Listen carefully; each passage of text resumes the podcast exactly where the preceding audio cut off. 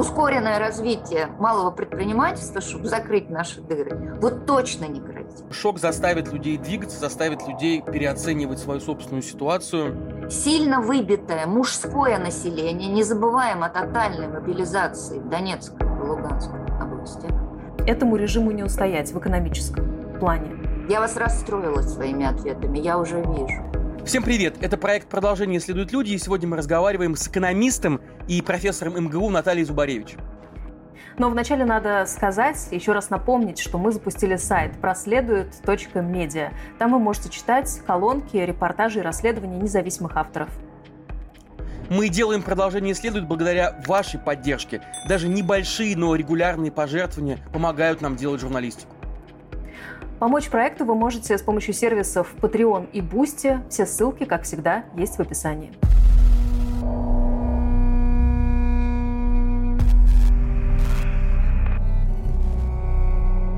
Наталья Васильевна, здравствуйте. Здравствуйте.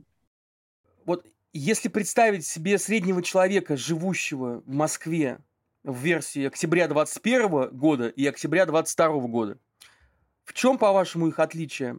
Их э, экономики, их, их жизни, как изменились доходы и сбережения, поведение, в том числе потребительское? Ну, тут дело-то не в доходах. Дело в том, что в 2021 году люди жили обычными проблемами. А сейчас они живут не вполне обычными проблемами. Высоченная тревожность. Это, знаете, тут уже не до доходов. Тут как-то все бьет по голове сильнее. Да, это понятно, но э, все-таки э, как это влияет на потребительское поведение, на то, как люди распоряжаются своими деньгами, сколько они зарабатывают. Э, понятно, что э, условия изменились существенно, но вот экономическую ее часть можете прояснить? Да, попытаюсь. Хотя сразу следует сказать, что данные Росстата по доходам есть только за первое полугодие, и они нам показывают более чем скромное снижение на полтора процента. Ну, в втором квартале на два было. И это говорит о том, что вроде как ничего страшного. Но как только мы смотрим на потребительский рынок, мы видим, что объем, оборот розничной торговли упал весной на 10, держался несколько месяцев на 10%, сейчас минус 9. А если мы берем непродовольственную торговлю, то он весной упал на 17, и вот потом еле-еле по процентику летом восстанавливался, и сейчас он минус 14 э, процентов. Ну, что 17, что 14, в общем, разница невелика.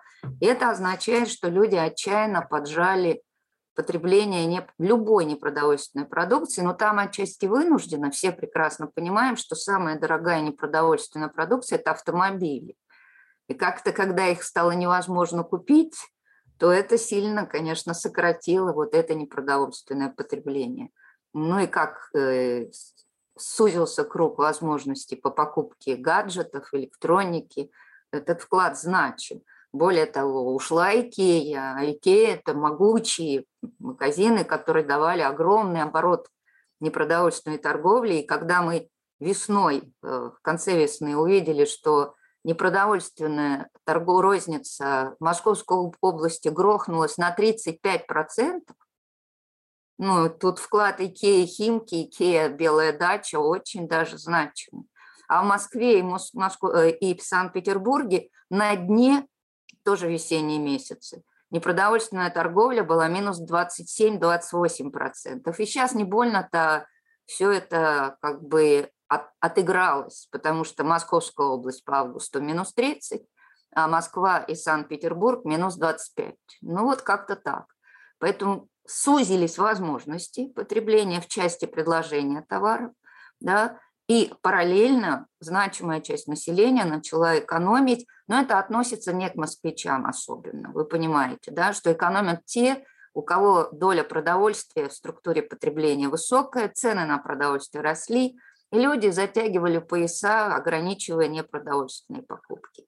По Москве мы можем говорить, пожалуй, так, что структура потребления пока сильно не поменялась. Это продвинутый город, очень продвинутый.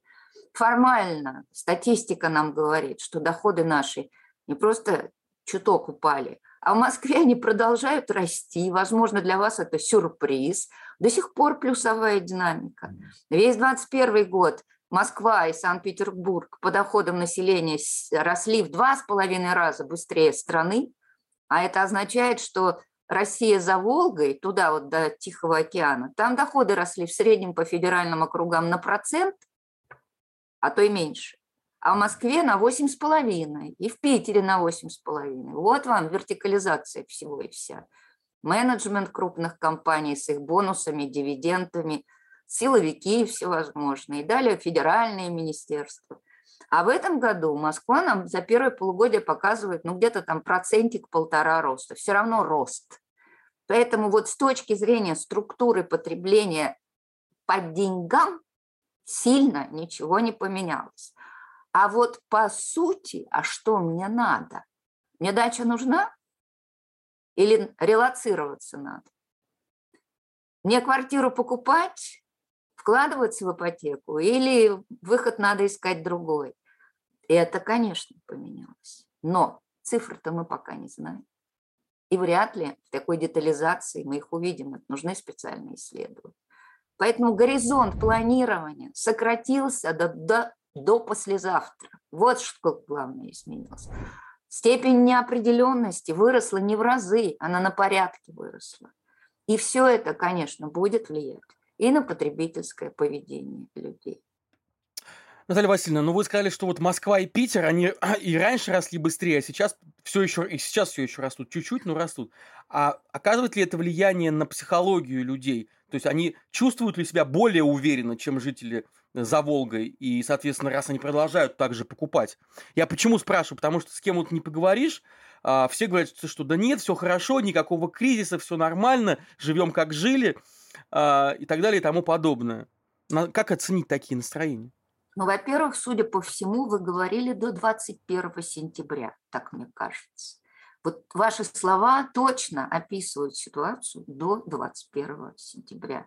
Потому что летняя Москва и ранняя осенняя Москва – чудесное место, где люди сидят в кафешках, барах, катаются там на всяких этих шиноколесных машинках, да, и чувствуют себя вполне довольными жизнью, потому что, да, где-то там что-то непорядок, да, но это же не про нас, это же нас это не касается.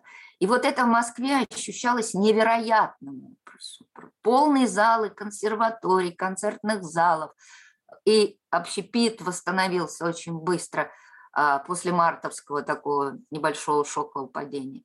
А адаптивность а, россиян, что бедных, которые просто затягивают пояса, что не бедных, городских, образованных, которые просто делают вид, что ничего не происходит и живут своей частной жизнью. Она была именно такой до 21 сентября. Я бы с интересом сейчас посмотрела, а кто вам скажет, что наша жизнь никак не изменилась вот в течение этой, допустим, недели. А, я бы на таких людей, ну, я не психиатр ни разу, да, но я бы на них хотела посмотреть, потому что шок сильнее, вернее так, не шок, неправильно сказала. Шок был, конечно, максимальный э, в феврале. А тревожность за свое окружение, за свой образ жизни, конечно, сейчас выше. Ну, потому что кто-то же попадет под раздачу, все же это понимают. И потом, сейчас уехало больше людей, чем на нерве, на панике уезжало в конце февраля, в марте. Я уже который раз повторяю, ну давайте, не мои цифры, моих уважаемых коллег-миграционщиков. Весенний отток они оценивают примерно в 150 тысяч. При этом не забываем, что часть вернулась, деньги кончились. Или показалось, что самое страшное уже позади. А вот сейчас я не верю ни одной цифре, которую публикуют, все эти 700 тысяч, ну, ну, ребят, ну, уже хватит раздувать этот воздушный шарик. Но несколько сотен тысяч точно, и что отток после 21 круче, чем э, после 24 февраля, ну, это правда. Потому что он уже целевой. Это мужчины молодых и средних, трудоспособных возрастов. А когда есть деньги, то уезжают семьями. Но чаще, что называется, фарватере идут мужчины, а там как получится. Поэтому сломалась старая картинка жизни, сломалась. И вы знаете, это очень важно, когда жизнь тебе показывает, что отгородиться и спрятаться уже нельзя. Другая ситуация. Но еще раз, давайте четко очертим ее географические границы. Это крупные города. И только они. Миллионники, полумиллионники. Вот основной резервуар, из которого вот эта молодая мужская рабочая сила, а то и семьи, уезжают. Если мы спускаемся на уровень средних, малых городов, села, там совсем другая ситуация. Да, там страхи есть, что загребут, но там нет инструментов никаких этому противостоять, потому что нет средств на релокацию, на куда-то спрятаться, и люди просто ждут. А когда приходит повестка, они по ней идут. Там другая ситуация. В перифериях деньги, которые платят контрактнику, это бешеные деньги. Мужчина в Алтайском крае, живущий там, в каком-то даже крупном селе и зарабатывающий от силы вес, летом на туристах, как-то хоть, да, для него этот аванс, который получила его семья в 150 тысяч рублей, это почти его годовой заработок, вы это поймите. И я задала, уж повторюсь, ладно, задала этот вопрос ну, людям, с которыми я могла задать этот вопрос. А жены-то как смотрят на это? И мне сказали следующее. Работы нет, мужики спиваются, а тут хоть будет заработная плата, а потом льготы семье, если он погибнет. А вы как думали? Но он же сопьется. Ребят, мы страну плохо знаем очень плохо понимаем страну. Вот это наше крупногородское. Вот Наталья так. Васильевна, а, понятно, что невозможно как-то учесть и оценить все возможные эффекты от мобилизации, все как-то просчитать, но если брать вот формально уход с рынка труда 300 тысяч человек. А, Хотя бы мобилизован. Да, ну, а, это 1% мужчин трудоспособного возраста. Зачем а... так считать? Ну, зачем так считать? А мужчины трудоспособного возраста распределены э, в большей мере в возрастах 45 и плюс их там очень много. Ну, правда, 30-35 еще много. Давайте возьмем, ну, грубо, с 20 до 40 – это 20 миллионов. Это 20 миллионов. Если берем с 22 до 50, это 29 миллионов. Тут не в процентах, проще в миллионах посчитать. Забрали 300 тысяч и уехало 30 ну, 300 точно. Вот это моя оценка. Вот она ни на чем не основана, я не могу посчитать, да, но кроме некоторой интуиции, что было весной 150, сейчас наверняка где-то около 300, плюс-минус. Итого угу. с рынка забрали 600 тысяч мужчин. Много это? Много. Для молодых трудоспособных возрастов, которые до 30, они маленькие по численности, там демографическая яма уже шла. Для них их, конечно, много. Значит, на рынок труда э, в этих возрастах, да, во-первых, выйдет очень мало молодежи, во-вторых, отъехать, давайте делить, мобилизованные и отъехавшие. Это же разные проблемы для рынка труда. Мобилизованные. Чаще все-таки это работающие мужчины, которые не с высшим образованием, упаси Господь. Да, это среднетехническое, начальное, профессиональное. Ну, давайте так, крановщик, электромонтер, ну вот как-то, если это какая-то городская работа. Когда их изымают в целом, экономика не подрывается. Но, например, когда их изымают с восточного полигона, который надо расширять, чтобы гнать грузы на Тихий океан, Европа закрывается, то это для экономики, это все равно, что мина, только не замедленного, а быстрого действия. Потому что строителей и так там не хватает квалифицированных строителей не хватает категорически, вы не сможете расширить этот восточный полигон в сроки необходимые. Ну, давайте смотреть. Если мы берем половую структуру, то у нас самые-самые а, по доле мужчин значительные в строительстве 86%. Почему я вам пример с восточным полигоном привела? Стройка Да? 86% это мужчины. И там гребут. Потому что это вот тот самый контингент, который служил в армии чаще всего и вполне может пригодиться для нее. Вот в добыче полезных ископаемых 83% мужчин. Если будут брать памбуров и там э, бригады буровиков, вы знаете, а вот тут не страшно, потому что добыча будет сокращаться, соответственно, сокращается число занятых, некий баланс, такая черная шутка, новый баланс.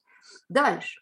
Если мы берем сельское хозяйство, две трети, а вот там, если мужчин подгребут, у нас и так на селе трудоспособных, а, квалифицированных мужчин, работников немного, а подгребать будет механизаторов, людей с ферм, которые там оборудование современное, там мужчины чаще работают какими-то с аппаратами. Ну так на следующую весну как пахать-то сеять? И вот это одна история, это те, кто мобилизованы. Вот я вам назвала сам, а, забыла, транспорт и связь, 77% мужчин. Уже вопрос. Угу. А вот те, кто релацировался, поуехавший, это другая история совершенно. Это люди, работающие чаще в услугах, в IT, конечно, очень большая прослойка работает. И, соответственно, э, это люди в бизнесах всевозможных. И там тоже ситуация, ее можно разделить. Те, кто работал в малых и средних компаниях, прежде всего малых, отъезд ключевых сотрудников или собственника эту компанию разрушает, просто разрушает. Поэтому никакой там а, ускоренное развитие малого предпринимательства, чтобы закрыть наши дыры, вот точно не грозит, точно не грозит. Второе – это айтишники. Ну, тут я не буду уже банально пересказывать все риски, и так все все понимают. Третье – в широком спектре разный сектор услуг, там очень все по-разному, потому что потребление услуг будет сжиматься. И, соответственно, занятость в услугах тоже как-то сжимается. Тут опять такой черный юмор, могут быть некоторые балансы. Но мы уже понимаем, что до конца года безработица расти не будет, а там, где закрывалась раньше, там будут держаться за неполную занятость. Ее масштаб вырос на 270 тысяч человек неполно занятых по стране. Но для страны это немного. Пока это немного.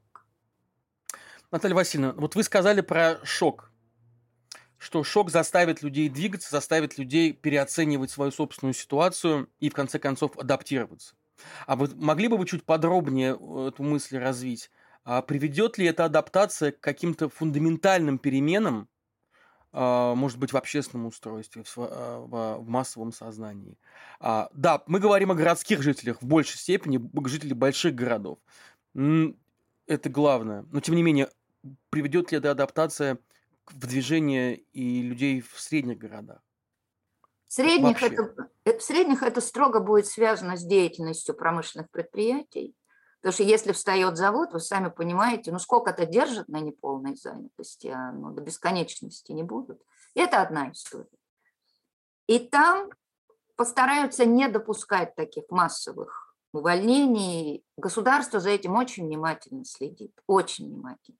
Но сейчас, и потом бизнес пытается адаптироваться. Вот сейчас подрубили экспорт а, с а, лесной лесоперерабатывающей промышленности, а, запрещенным в Европу. Весь северо-запад сталкивается с проблемой, куда сбывать свою продукцию. И бизнес очень активно ищет пути альтернативные. Почему так идет мощная драка за Трансип, вообще за восточное направление, потому что оно и так перегружено. А сейчас на него будет и металлурги больше переориентироваться, и уж, конечно, лесная промышленность северо-запада. И это означает, что все не встанет. Сократятся объемы производства, где-то больше, где-то меньше. Поэтому э, работники очень часто возрастные, кто-то будет отправлен на пенсию, Э, кого-то как костяк будут сохранять. Это одна история. Там на людей это влиять с точки зрения, а не подумать ли мне, от, от чего все это произошло? Не будет. Не будет. Люди будут просто ждать, адаптироваться, понимать, что локаутов, то есть тотальных закрытий предприятий не будет, и будут ждать, терпеть и ждать. Теперь про крупные города. где люди все-таки немножко по-другому смотрят на жизнь. Можно я скажу просто? Первое. На такое вот переосмысление требуется время. Раз. Это не быстро. И второе, очень значимое ухудшение вашего уровня жизни и возможности потребления. Времени еще мало прошло. Ухудшение более чем относительно. Далее. Самые быстро думающие уже уехали. То есть вот в этом хлебе, да, хлебной массе, закваски стало меньше. Поэтому хлебушек будет подниматься медленнее. И вот с учетом этих обстоятельств могу сказать, что это не вопрос месяца. Мой пессимизм как-то растет сильно, это вопрос лет. Посмотрим. То, что вы описываете, это такая совершенно другая экономика, она такая ужавшаяся, э, люди будут совершенно по-другому жить, по-другому потреблять, э, более экономно потреблять, но это не выглядит как катастрофа. Нет, это не катастрофа. А я разве слово катастрофа произносила? Нет, нет. Я сказала я не... вам замедление, угу. какое-то ухудшение. Я сказала вам, что нет адского падения доходов. Я говорила ровно противоположно. Да, абсолютно. Просто э, еще в марте, когда случился первый шок э, там, после войны, многие экономисты говорили о том, что ну, к осени все рухнет. Сейчас вот э, этот второй шок, и его уже многие россияне на себе почувствовали. Э, опять э, есть предположение, что вот чуть-чуть, и этому режиму не устоять в экономическом плане. Нет, нет. Вот тут я очень жестко буду говорить. Нет. В, в марте, конечно, в начале, и я там грешила, что к лету, к концу лета будет очень сильно ощущаться это в экономике. Ну, просто масштаб санкций потрясал. Но все мы недоучли феерическую адаптивность российского бизнеса. Это самое главное. Феерическую. Ну, столько кризисов уже пройдено, ребята гроссмейстеры по этой части. Второе. Были сделаны вполне разумные меры правительства, которые помогли а, поддержать доходы, все эти 10% повышения пенсии и там, прожиточного и минимальной зарплаты. Б, открыть возможность вот этого самого параллельного импорта. Знаете, где получилось? В потребительских товарах. Их удалось как бы вот огородами привести. А вот товарах так называемого инвестиционного спроса, оборудования, и в товарах промежуточного спроса, это компоненты всевозможные, детали, все гораздо хуже. Любое оборудование имеет срок службы, и он не завтра заканчивается. Поэтому будем все-таки честны. Первый шок показал, что российская экономика относительно устойчива. Второй этот шок показывает нам, что каким-то безобразным образом у нас может случиться баланс спроса и предложения на рынке труда потому что экономика сжимается, и трудоспособные мужчины как-то сокращаются по разным причинам. Но это чудовищно, но это экономический результат, понимаете? Дальше. Все будет смещаться медленно. Добывающая промышленность отчасти летом начала восстанавливаться, нашли альтернативные рынки сбыта. Слушайте, но Европой же мир не заканчивается. Есть быстро растущие экономики, которым нужно российское сырье. Просто маржа будет меньше, то есть ваш доход, потому что вести дальше, логистика дороже, но переориентируется на другие рынки. Поэтому никаких ближайших месяцев для прозрения населения, простите, я не ожидаю, будет медленный съезд в более архаичную, более отсталую и технологически непродвинутую экономику. Какое-то падение доходов, но не очень сильное, могу вам сказать. То, что государство есть, пока ресурсы, и те группы населения, которые ему важнее всего, государство поддержит. Пенсионеры, жители глубинки, которые вот те мобилизованные, которые получают эти для них фантастические деньги – а крупногородское население, ребята, вы всю жизнь как-то сами крутились, но крутитесь и дальше. Мы в вас верим, дорогие крупногородские россияне. Вы как-то выкрутитесь. Такой элемент цинизма здесь, конечно, присутствует, но понимают же, что не их электорат, да? Ну, что заморачиваться? Уж можно я по-простому совсем скажу? Крутитесь.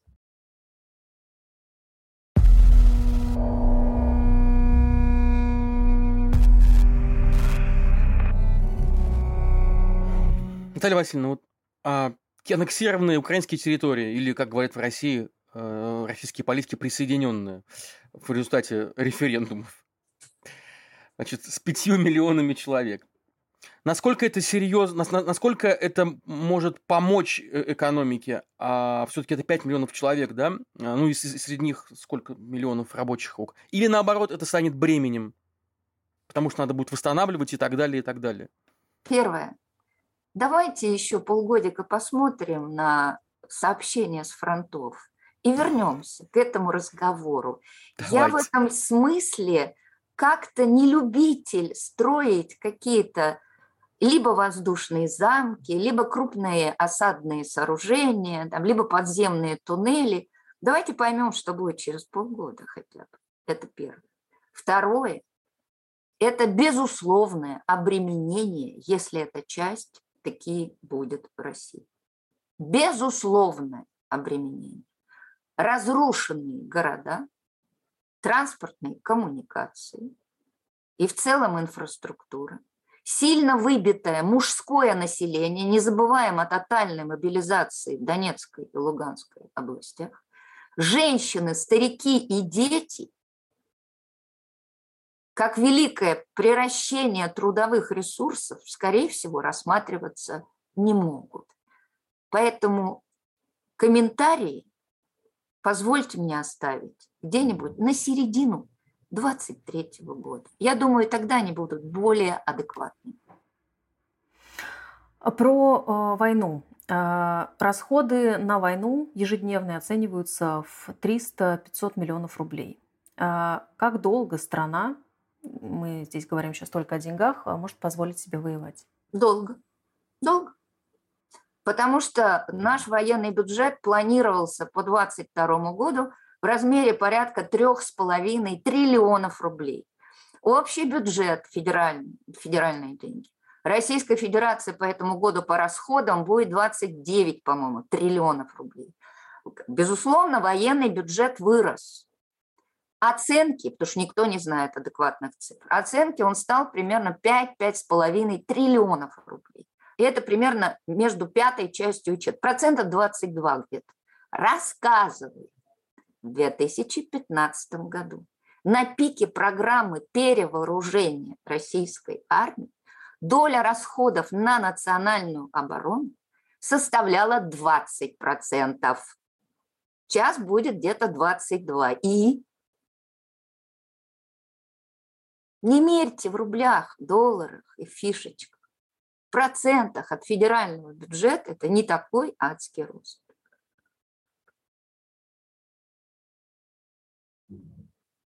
Я вас расстроила своими ответами, я уже вижу. Ну что я могу сделать? Вот жизнь такова. За счет чего Россия будет жить дальше? Это сырье и ВПК или что-то еще, вот ближайшие годы? За счет того же, за счет чего жила и до того. Что поменяется категорически? Объясните мне, вот вы мне задаете этот вопрос. Что категорически поменяется? Ну, есть оторванность от внешних рынков, от Откуда? европейских рынков. А, сейчас а, будет точнее, нефтяное эмбо. Да. Ну что? Вы перенаправляете эти танкеры в другие страны. Да, вы столько не продадите. Да, вы сожмете, скорее всего, объемы экспорта по газу уж капитальным образом, а по нефти существенно. Как это поменяет структуру нашей экономики? Доля пока вырастет, конечно. Военно-промышленный комплекс за бюджетные деньги будет производить, сейчас надо восстанавливать то, что порушено. И это будет восстанавливаться. То есть максимум возможного сдвига внутри экономики – это некоторое снижение флюса гигантского в виде ТЭКа, ну, потому что столько уже продать и, наверное, полностью не получится, и вырастание старого советского флюса в виде ВПК. Что, не проходили, что ли? Я, в отличие от вас, 80-х жила. Ребята, ой, работа на военном закрытом предприятии, паек, 300 рублей зарплата, жизнь удалась. Я там не работала, конечно, но таких людей знаю. А в случае, если будет все-таки военное положение, и если мобилизация будет расширяться а, и увеличиваться число людей, которые призваны на службу. А, есть ли какой-то предел, который не выдержит, э, который не выдержит экономика? Первое, По... я не верю в военное положение, потому что мы адаптировались более-менее к резко ухудшившимся условиям именно потому, что у частного бизнеса энергия била в этом направлении. Военное положение – это окостенение экономики и ускорение ее развала в разы. Поэтому, ну, а как вы думали, гибкость спасает рынок, гибкость, это бизнесы. Второе, мобилизацию, ну, что-то мне внутренний голос подсказывает, что за первыми волнами могут следовать и вторые. А дальше ни вы, ни я не знаем ситуацию на линии боевых действий. Поэтому дальше я ничего предполагать не могу. Вторая волна не подкосит насмерть российскую экономику. А дальше уже будет интересно посмотреть, кого догребать будете. Но надеюсь, что до этого не дойдет. Очень надеюсь. Наталья Васильевна, вот вопрос, который сейчас мучает многих, даже не мучает, а которым многие задаются. В случае кризиса, который может произойти через какое-то время, через, может быть, годы, как вы сказали.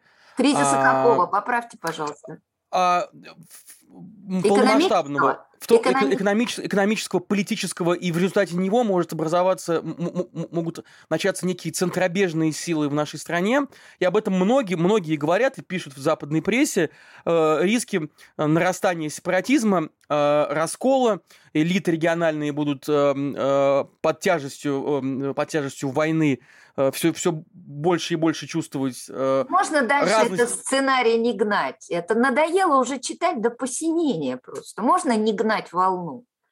Я приглашаю этих западных корреспондентов смотаться куда-нибудь, в ту же Бурятию, да, в Якутию, в Дагестан, и посмотреть масштабы того, что было связано с мобилизацией.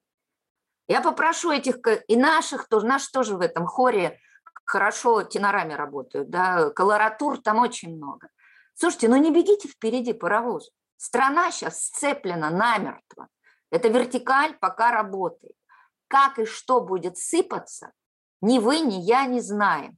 Нас пугали распадами уже не раз, не пять, не двадцать. Надоело. Гипотетику не обсуждаю. Экономических и политических даже оснований не вижу на ближайшее время. А потом посмотрим, потому что история России непредсказуема. И я помню хорошо 91 и начало 92 -го года. Я в это время жила и была взрослым человеком. Поэтому никаких зароков не даю. В нашей стране может быть все, что угодно. Но никаких предпосылок к этому пока не наблюдаю. Наталья Васильевна, все-таки спрошу. А не экономический вопрос. Мы всех наших спикеров, всех наших гостей спрашиваем, и все очень э, бурно реагируют на, на этот вопрос, будь то Ходорковский, Альбац э, и так далее. Э, видимо, что-то в этом вопросе есть. Э, все они говорят, что э, россияне э, напрасно уезжали в, первые, в, пер, уезжали в первые недели войны, что необходимо было биться, бороться, необходимо было вот эту вот хлебную массу не уменьшать. При этом сами они уехали. Закваску. Не хлебная, закваску. хлеба масса какая уж есть. Другой закваску. Маски не, массы нет, а вот закваска, да. Ну и что они предлагают? Они предлагали, соответственно, бороться молодежи, которая вот айтишники, которые... Знаете, значит, можно я журналисты скажу? остаться. А Павел, можно я вткнусь и скажу сразу, мы этот вопрос снимем. Не, у тех, кто не в России, нет никакого морального права призывать остающихся в России к каким-то активным действиям, за которыми, безусловно, последуют репрессии. Просто нет морального права. Вот и все. Еще такое расширение у этого вопроса есть. Мы э, видим, что молодежь совершенно по-другому, и та, которая уехала, и та, которая осталась, по-другому смотрит на свою собственную роль, на свою собственную жизнь э, в целом. И вот это отсутствие вот этого э, ощущения долга, что они что-то должны сделать кому-то, э, оно просто очень явственно. Это во-первых. А во-вторых, я, мы очень часто слышим, и я это чувствую в том числе и на себе, что я не обязан отвечать за ошибки моих родителей. А, и почему я должен за это, за это платить? Почему я должен расплачиваться э, своей жизнью? Вот, вот, вот, это вот, вот это вот сознание, вот этот вот элемент в массовом сознании, особенно поколения э, нового, оно насколько оно, насколько оно существенно а, в, как в социоэкономическом а, плане? Как вы вообще воспринимаете такого рода изменения? Когда, может быть, мы первое поколение, которое не то что не готово, не хочет платить за, за долги наших родителей, но мы просто не сможем это сделать, даже если бы мы захотели, потому что столько накоплено всего этих ошибок, а, что мы не вынесем. Ну, никогда не говори никогда. Жизнь продолжается, значит, вынесем. Вопрос, что вынесем? Но ну, то, что есть поколенческий разлом, это говорит вся социология. Вот сейчас Field Studies, по-моему, называется эта структура, хорошие опросники. Вот, и 54, по-моему, или 57 процентов молодежи до 30 да, не поддерживает операцию. Да? А в возрастах старше 60 80 или 85 процентов поддерживают операцию. Ну да, вот такой дикий возрастной а, разлом. К чему это может привести, пока непонятно, потому что люди взрослеют, люди а, обременяют себя, не да, нехорошо сказал, люди рожают детей и заходят в ипотеку и делаются гораздо более осторожными, потому что у вас резко растут обязательства. Но тем не менее, это поколение, правда, другое. Просто не надо думать, что можно прожить нашу жизнь никаким образом не почувствовав ущербов от того, какие решения принимались и поддерживались старшими поколениями. Дайте по-простому скажу, это наша Родина, сынок. И по-другому не будет. Да, она поменяется, безусловно. Но пока мы несем на себе те ущербы, которые созданы не нами.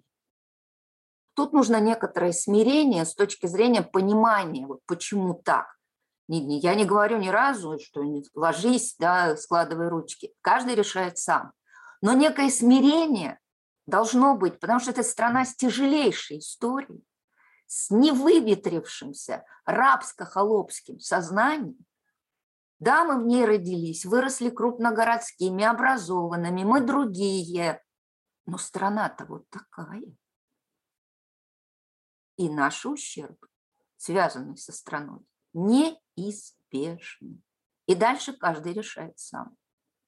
Он будет нести эти ущербы. Или он предпочитает что-то начать с чистого листа. И я никак не брошу камни ни в того, кто решил так, и кто решил всяк. Это индивидуальный выбор. Я больше всего ценю в людях умение делать индивидуальный выбор а не выбор толпы. Потому что человек – это личность. А крупногородские ребята молодые, я же преподаю, я же на них смотрю, но они правда личность. Они светлые очень, с ними очень интересно. Дай бог, чтобы они жили более добрые времена. Вот об этом сейчас душа больше всего и болит. Наталья Васильевна, вот а, не так много остается в России э, ярких специалистов, а, которые продолжают говорить называть вещи своими именами, пусть и делать это в корректной а, форме. В, коррект... в корректной форме. Абсолютно в корректной форме, да. И, при этом абсолютно понятно. Вы сами для себя как риски определяете? Никак. Никак. Слушайте, у меня везуха, ребята. Я тетенька глубоко пенсионного возраста. Ну, вышибут с работы. Я, конечно, расстроюсь, потому что я люблю студентов – и читаю, уже, правда, тяжеловато, но с удовольствием читаю лекции. Ну, заведу большой календарь разведения цветочков. Ну а что вы думаете, возраст это тот, тот момент, который останавливает э, нынешнюю власть? Давайте на Леонида Гозмана посмотрим, например, что Нет, произошло. Нет, он меня тоже, я не про это. Вы же спросили не про останавливать, вы спросили про риски. Про я риски. вам дала ответ на вопрос о рисках. Я для себя вижу базовый риск, что при, ну, при некоторых обстоятельствах да, я могу потерять работу. Вот, вот мой базовый риск. Я очень аккуратно выбираю слова, Я не произношу запрещенных слов, но я стараюсь говорить так, чтобы дошло.